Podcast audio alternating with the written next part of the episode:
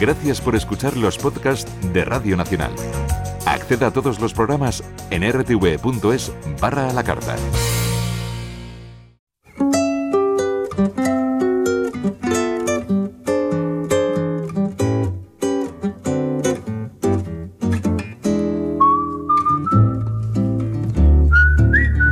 Hay personas que dedican su vida a que otras entiendan la suya. Personas con inspiración, con talento visionario, motivadoras, que analizan y diagnostican acertadamente. Personas que se inventan y reinventan hasta lograr ser felices en sus nuevos zapatos. Nuestro invitado es una de ellas. La observadora. Teresa Viejo. Radio Nacional de España. Nombre de pila. José María. Nacido en Pontevedra. Estudios. Uf, eso ya es más difícil. Ingeniero aeronáutico, administración y economía, psicología, no sé. Yo creo estudio un poquito la vida. Profesión. Actualmente conferenciante. Estado civil. Casado recientemente. Estado físico. Pleno ahora mismo. Estado mental. Intento mantenerlo al día. Y emocional. Con mucha emoción siempre dentro. Actualmente trabaja en Pues dando conferencias y con Deusto Business School. En un futuro, ¿qué le gustaría ser? Seguramente un despertador. ¿Y qué es lo que más le gusta observar? Me gusta observar las personas. Es lo más apasionante que encuentro. Cada una de las personas.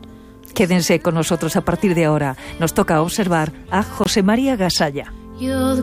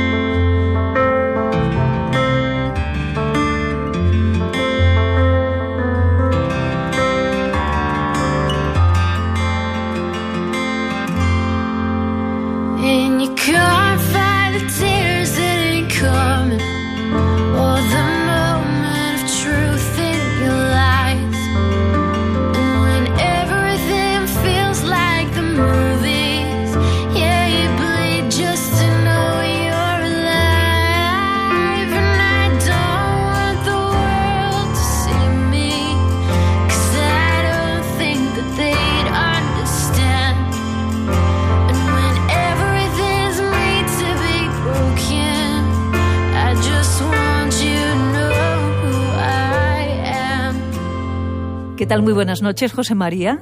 Buenas noches. ¿Cómo anda el Teresa. termómetro de la confianza en este momento? Depende en dónde y en quién. Aquí, aquí, en este instante, Oh, ¿no? Frente vale. a un micrófono, mirándome a los ojos, empezando esta conversación de la observadora. Me siento íntimamente confiado. No hay intranquilidad.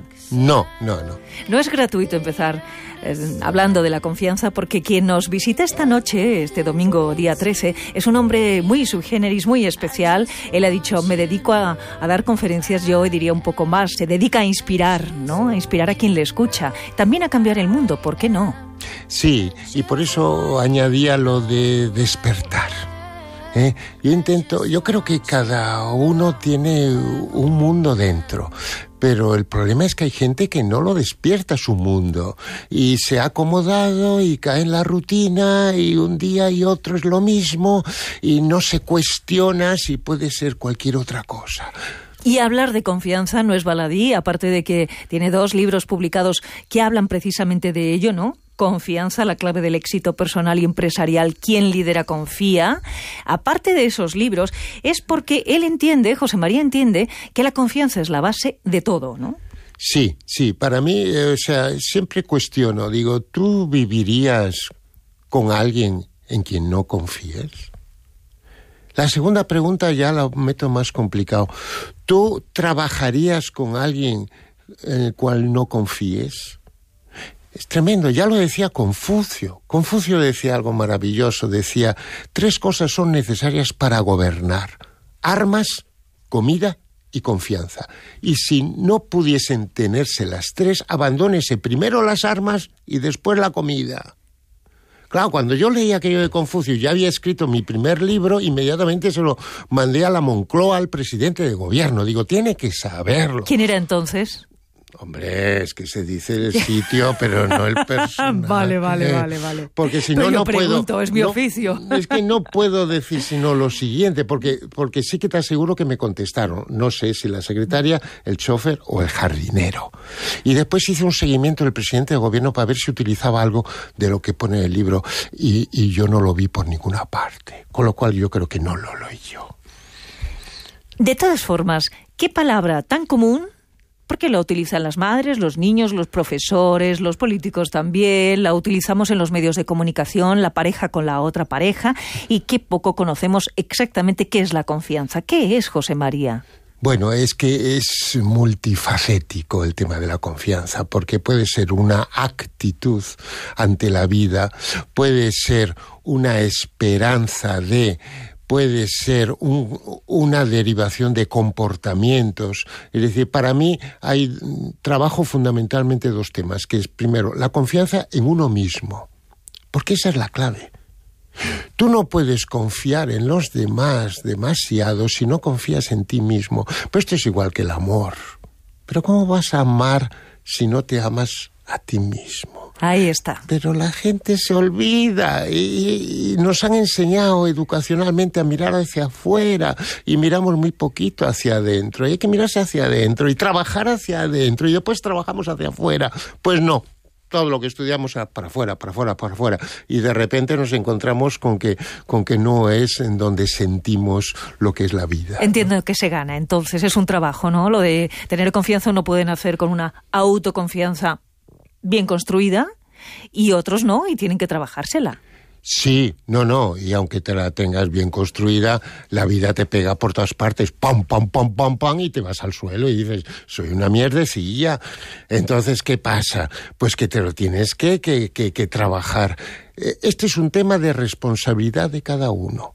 Yo acabo de dar una conferencia en la clausura del Congreso Mundial de Educación Infantil y se lo decía a todos los profesores y maestros que había allí. Digo, es que, es que tenéis que trabajar con vosotros primero antes que con los niños.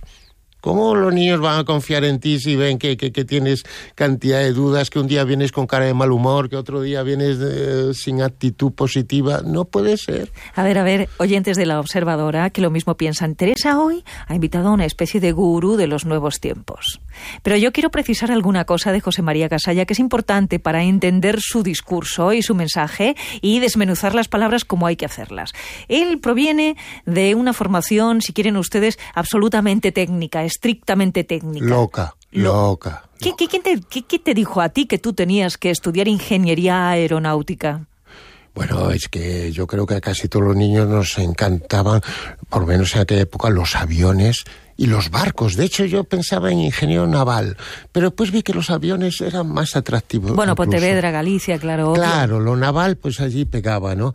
Y, y- y de repente vi, qué cosa más bonita, que, que un aparato se sostenga allí en el aire y que lleve personas. Hombre, es muy atractivo. Eso sí, cuando me metí a estudiar aquello, digo, qué desastre. Pero después vino mi orgullo, digo, y ahora voy a dejarlo. Pues lo voy a continuar y lo voy a terminar. No quiero sentirme mal el día de mañana, pero... mm, eh, que Nunca, nunca claro. ejerciste, José María. Te iba a decir eso, que quede claro que yo nunca he ejercido de ingeniero aeronáutico. Lo máximo que he hecho es dirigir una compañía aérea, pero eso era management, eso era otra cosa. Claro, porque de ahí pasa a las ciencias económicas empresariales en la Universidad Autónoma de Madrid, donde es doctor también. Sí, Y a sí. partir de ahí se abre todo un mundo que es el mundo de los negocios. Sí, y yo diría, eh, lo matizaría, el mundo de la psicología en los negocios. A mí lo que me ha traído siempre es ver las organizaciones, cómo un grupo de personas se van organizando y cómo cogen otro papel distinto de lo que es el mismo ella misma, ¿no? Y entonces el, el estudiar el, el movimiento de los equipos en las organizaciones y cómo se pueden mejorar y cómo puede sentirse la gente mejor en el trabajo, eso me ha traído mucho. Por eso yo he trabajado más de psicólogo organizacional que de otra cosa. Ahora se llama coach. Sí. Pero sí, no te da la- se, llama, se llama cualquier cosa. Claro, es lo que te iba a decir. ¿No te da la sensación de que eso está muy manido, José María? Muy, muy usado, muy gastado. Tremendo, pero somos así. Porque tú mismo hablabas de la palabra confianza que también está muy gastada. Es decir, gastamos el lenguaje. Y es una pena porque el lenguaje. ¡Wow! El lenguaje. El lenguaje, yo decía, Wittgenstein decía: los límites de mi lenguaje son los límites de mi propio mundo. Con lo cual, qué interesante es el lenguaje. El lenguaje crea realidades. Si tú, yo a veces pongo en la conferencia algún ejemplo, decir, ahora eh, voy mucho a Costa Rica y trabajo por Magnífico país, por cierto. precioso Muy interesante. país y una gente maravillosa. Y entonces eh, tienen un parque que ellos dicen que es el segundo parque de Hispanoamérica, de Iberoamérica. me Todo el país es un parque natural. Sí, que es el Manuel Antonio. Dice, después de Machu Picchu es el más visitado. Bueno, vale, Manuel Antonio tiene tiene una naturaleza, tiene, tiene, tiene una cantidad de especies de animales, de árboles, de tal cual. Claro, si tú entras allí y tú no eres botánico, tú no eres biólogo, tú no eres entendido de la fauna y de la flora, sales y ¿qué dices? Te preguntan, ¿qué tal el parque? ¡Ay, muy bonito, unos árboles muy altos y había pajarillos por allí, porque yo oía por aquí por allí y no sé qué. Y ahí te quedas. Claro, vas con un biólogo, que es lo que hacen a la entrada, te ponen un guía y con un microscopio de estos que te amplía la ranita que está allí y tal, y te explica la especie que es y cómo vive y cómo se reproduce. Y que luego- Claro, todo ese lenguaje te crea una realidad distinta que si tú no lo tienes. Y es una pena, Teresa, porque hoy en día estamos, estamos simplificando mucho el lenguaje con los whatsappeos y con los tuiteteos y con, y, y va- y con la velocidad.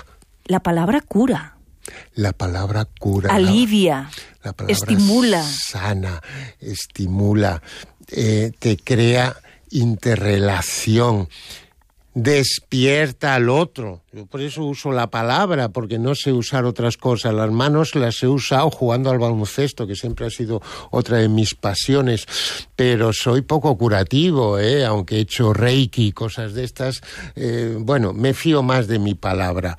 Pero ojo, la palabra tam- también se prostituye, como decías tú, con lo del coaching. Ahora todo el mundo es coach. Yo siempre digo, ojo, que debajo de la mesa debe haber 150 coaches esperando, ten cuidado con ellos. Y ojo, eh, que estoy de certificador en la Asociación Española de Coaching. No desprecio la profesión, pero sí, como no hay barreras de entrada, cualquiera puede ser coach.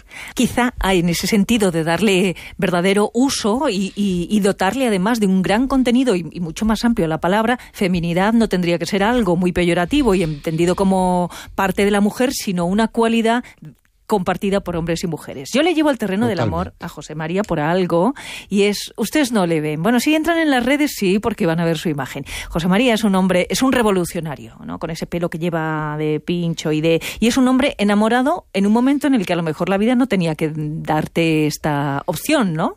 No, pero... Recién enamorado y recién casado. Pero si tú acabas de decir que, que, que, que nos estamos reinventando, pues, pues claro. Genial. Yo cada cierto tiempo me tengo que reinventar. Incluso en cierta ocasión me dijeron, Teresa, eh, tú eres un fracasado, José María, a nivel personal, porque ya te has divorciado varias veces. Y digo yo, de fracasado nada, soy un experimentador.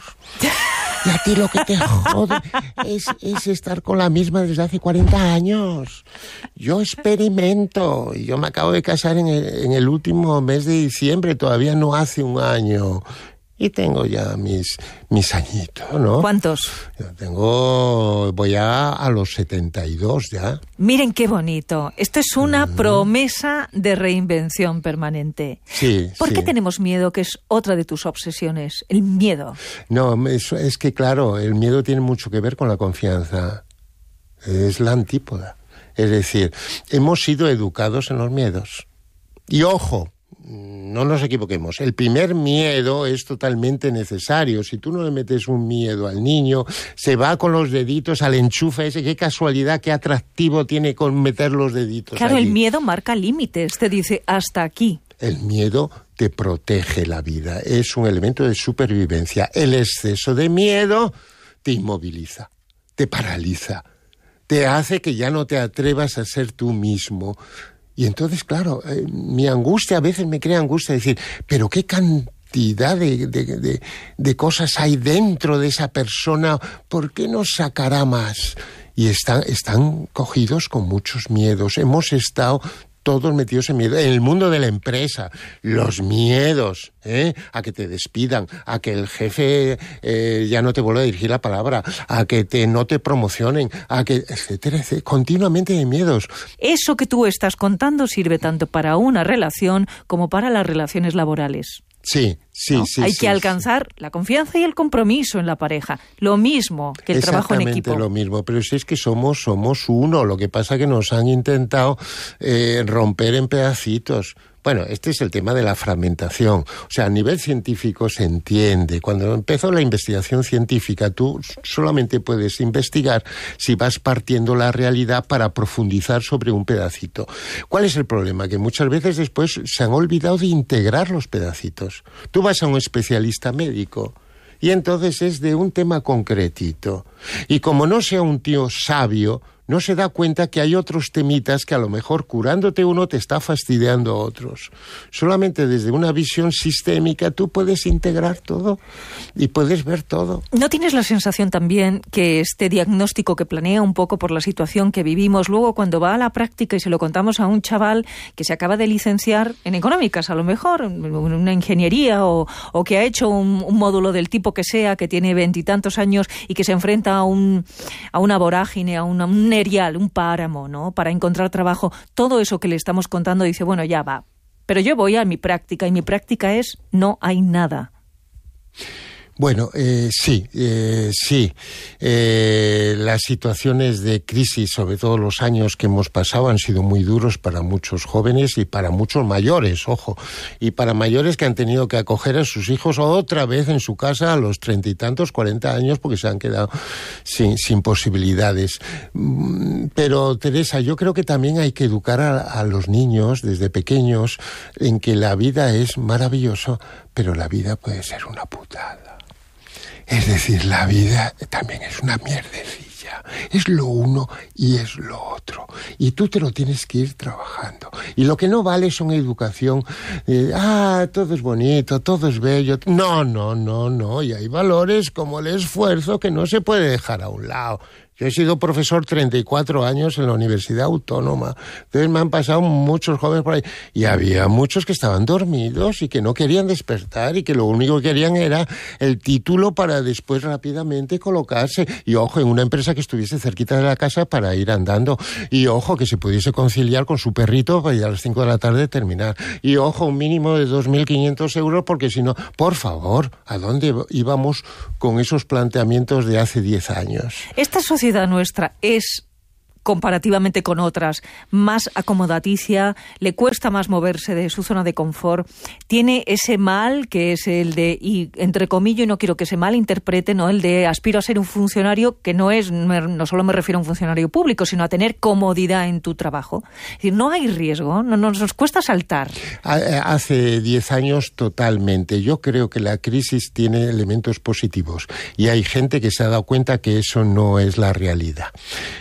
Pero de cualquier manera, Gir Hosted, una de las máximas autoridades a nivel mundial en sociología, tiene un modelo de cinco parámetros. Uno de ellos es capacidad de asumir riesgos. Y lo tiene en cuarenta y tantos países, hecho el análisis. Holanda, por ejemplo, de 0 a 10, Teresa, ¿qué capacidad de asumir riesgos pueden tener? No sé. ¿Cuál? Yo a mis alumnos nunca les permitía el no sé, porque desde Ah, me acaba de tirar de las, de las... A ver, Holanda, capacidad de tener un 8. Exactamente. Oye, qué lista. Es que las entrevistadoras como Teresa Viejo se preparan a fondo la entrevista. No sabían que iba a hablar de Hosted, pero ella lo sabe todo. 8.2. Y entonces ahora capacidad de asumir riesgos del españolito. Uy, un 4. Solamente hace falta acordarse de Holanda y darle la vuelta. 2.8. Y ahora estamos con la explosión de los emprendedores. Y a mí me llaman para muchas charlas con emprendedores. Me parece maravilloso, pero suelo decir, ojo, empecemos con los niños. Es un tema educacional, es un tema cultural. Empecemos a animarles a que corran algún riesgo, porque ahora el riesgo puede ser no correr riesgos, el riesgo es no moverse, el riesgo es acomodarse. Estamos viviendo una moda de inspiración, motivación, liderazgo, gurús que nos impulsan a todo esto, tengo la sensación de que, bueno, en fin, allá, como el fenómeno coach, allá donde te mueves, alguien te dice algo. O es necesario también eso, ¿no? Porque necesitamos vivir, salir de ese pozo negro que era la crisis. Mira, eh, vamos a ver, yo eh, quizá porque soy parte, entonces yo no puedo ir en contra de eso. Eh, pero también hay de todo, como lo del coaching, también hay de todo. Pero yo te diré, yo creo una de las críticas que podemos hacer a los filósofos tradicionales o a los psicólogos, como don Segismundo Freud, ¿no? Es que se quedaba muy entre ellos todo el conocimiento no se trasladaba a la población, a, todo ciudadano. A mí el que se hable de cosas que todos aparentemente ya sabemos, pero que no aplicamos. Está muy bien, porque es la repetición, repetición. Los neurocientíficos te dicen, pues mes y medio de repetición del nuevo hábito para quitar el antiguo y meter el nuevo. Pues, pues hay que repetir y repetir y repetir. Y a lo mejor a alguien le pega un insight. A mí a veces me escribe José María, desde aquel día que te escuché, tú sabes que he cambiado esto radicalmente en mi vida. Digo, wow, qué regalo me estás haciendo. Es genial. José María, tu mayor fracaso, ¿cuál fue? Yo creo que precisamente de algo que hemos hablado antes porque eso se relaciona con eso que te suelen decir. José María, ¿te arrepientes de algo en tu vida? Y yo digo, hombre, eh, si tengo que arrepentirme en mi vida es de haber estudiado una carrera que yo no le he sacado el suficiente, no lo he integrado dentro de mí. Yo no, yo no tendría que haber estudiado ingeniero aeronáutico. Yo tendría que haber estudiado filosofía o psicología o administración incluso de entrada, pero, pero no ingeniería. Eh, yo creo que eso fueron años Hombre, lo aprovecho, ¿eh? Yo cuando voy en un avión, como viajo mucho además, nunca eliges bien al, que está al lado. A veces vas con alguien, otras veces te aparece quien sea. A veces una persona encantadora, pero otras veces alguien que te mete el codo así. Y entonces yo espero a que, coja la, la pista de despegue, que meta motores, el avión, y digo, ese reactor suena mal. y el hombre entonces va. el de al me dice, ¿y usted qué sabe? Y digo, soy ingeniero aeronáutico. Y entonces ahí ya. Te has vengado. Todo es aplicable, Teresa, todo es aplicable. Hay que aprovecharlo todo. ¿En qué momento sentiste miedo, pero miedo de verdad? Mira, eh, mm, con la muerte de, de un hermano mío, que tenía 29 años, él y yo tenía 21 años. Ahí sentí miedo, sentí vacío y, y perdí la fe, perdí la fe en algo superior. ¿La encontraste? Encontré en algo superior, pero perdí la fe en una religión.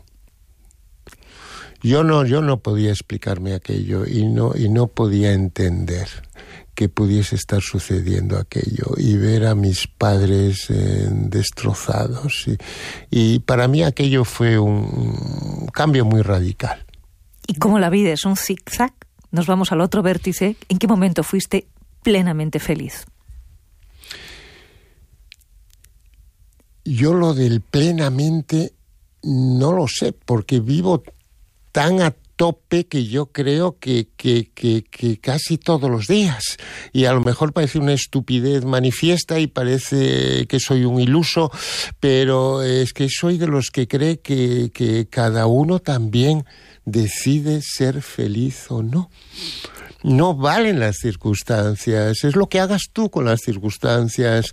Entonces, claro, pues, pues el mes de diciembre, por ejemplo, pues sí, hay momentos especiales, pues nos casamos y además nos fuimos a casar, eh, nos casamos en un barco en el Caribe. Bueno, aquello parecía lo, lo, del Titanic, ¿no?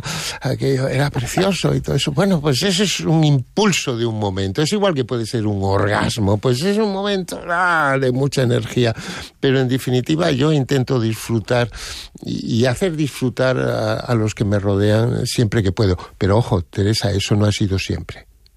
Yo he tenido reconversiones en mi vida y yo me miro hace más de 10 años y yo era un sufridor y muchas veces victimista, aparte de víctima, y bueno, creo que esta última reconversión eh, me va muy bien. Y quejumbroso porque no hay que quejarse, que es otra de las cosas que dice José María Gasalla, que ese es mi gran aprendizaje. Yo nunca te lo he dicho, pero mi gran aprendizaje contigo ha sido basta ya de quejarse. Sí. Me, me, tengo que quejar porque se me va el tiempo, un poquito, un poquito solo. Terminamos, vamos con el sobre rojo.